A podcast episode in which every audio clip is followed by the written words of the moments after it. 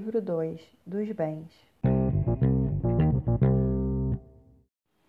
Título único das diferentes classes de bens. Capítulo 1 dos bens considerados em si mesmos. Seção 1 dos bens imóveis. Artigo 79. São bens imóveis o solo e tudo quanto se lhe incorporar natural ou artificialmente. Artigo 80. Consideram-se imóveis para os efeitos legais 1. Um, os direitos reais sobre imóveis e as ações que os asseguram. 2. O direito à sucessão aberta. Artigo 81. Não perdem o caráter de imóveis. 1. Um, as edificações que, separadas do solo, mas conservando a sua unidade, forem removidas para outro local. 2. Os materiais provisoriamente separados de um prédio para nele se reempregarem.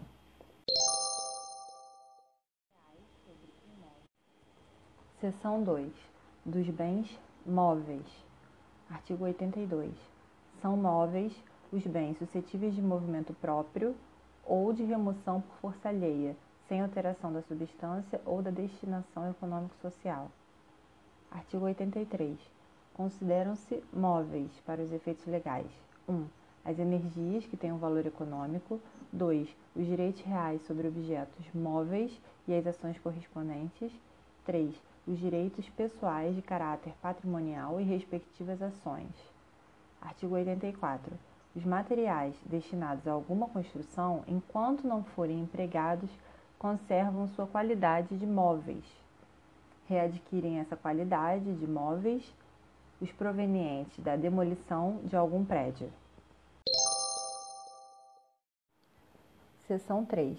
Dos bens fungíveis e consumíveis. Artigo 85. São fungíveis os móveis que podem substituir-se por outros da mesma espécie, qualidade e quantidade.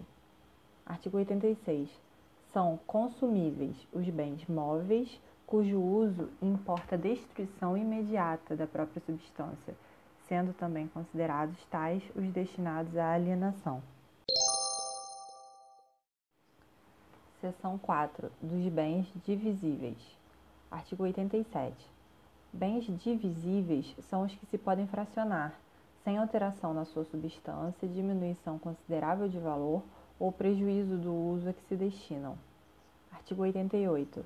Os bens naturalmente divisíveis podem tornar-se indivisíveis por determinação da lei ou por vontade das partes. Seção 5. Dos bens singulares e coletivos. Artigo 89. São singulares os bens que, embora reunidos, se consideram de per si independentemente dos demais. Artigo 90. Constitui universalidade de fato a pluralidade de bens singulares que, pertinentes à mesma pessoa, tenham destinação unitária. Parágrafo único. Os bens que formam essa universalidade podem ser objeto de relações jurídicas próprias. Artigo 91. Constitui universalidade de direito o complexo de relações jurídicas de uma pessoa dotadas de valor econômico. Capítulo 2 dos bens reciprocamente considerados. Artigo 92. Principal é o bem que existe sobre si, abstrata ou concretamente, e acessório, aquele cuja existência supõe a do principal. Artigo 93.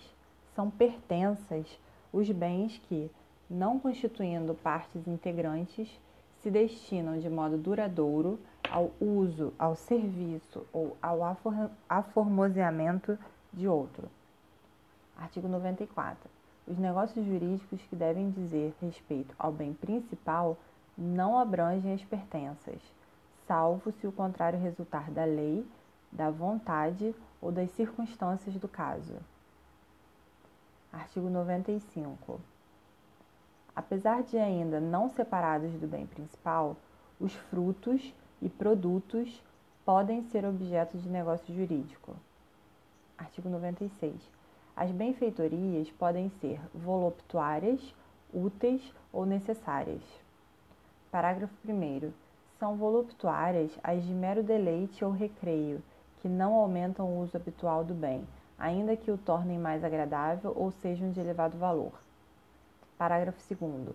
São úteis as que aumentam ou facilitam o uso do bem. Parágrafo 3. São necessárias as que têm por fim conservar o bem ou evitar que se deteriore.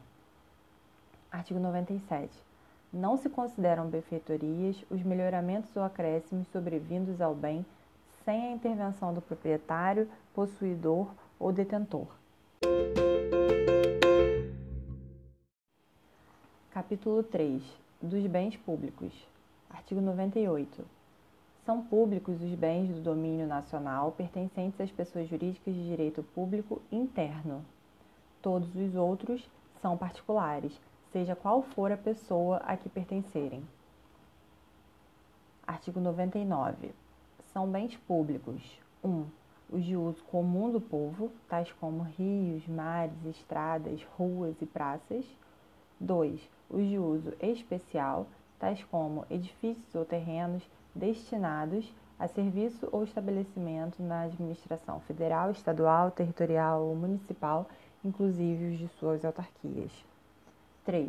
Os dominicais, que constituem o patrimônio das pessoas jurídicas de direito público como objeto de direito pessoal ou real de cada uma dessas entidades.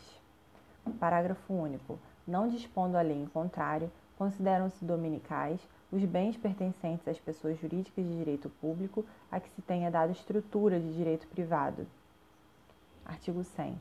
Os bens públicos de uso comum do povo e os de uso especial são inalienáveis enquanto conservarem a sua qualificação na forma que a lei determinar.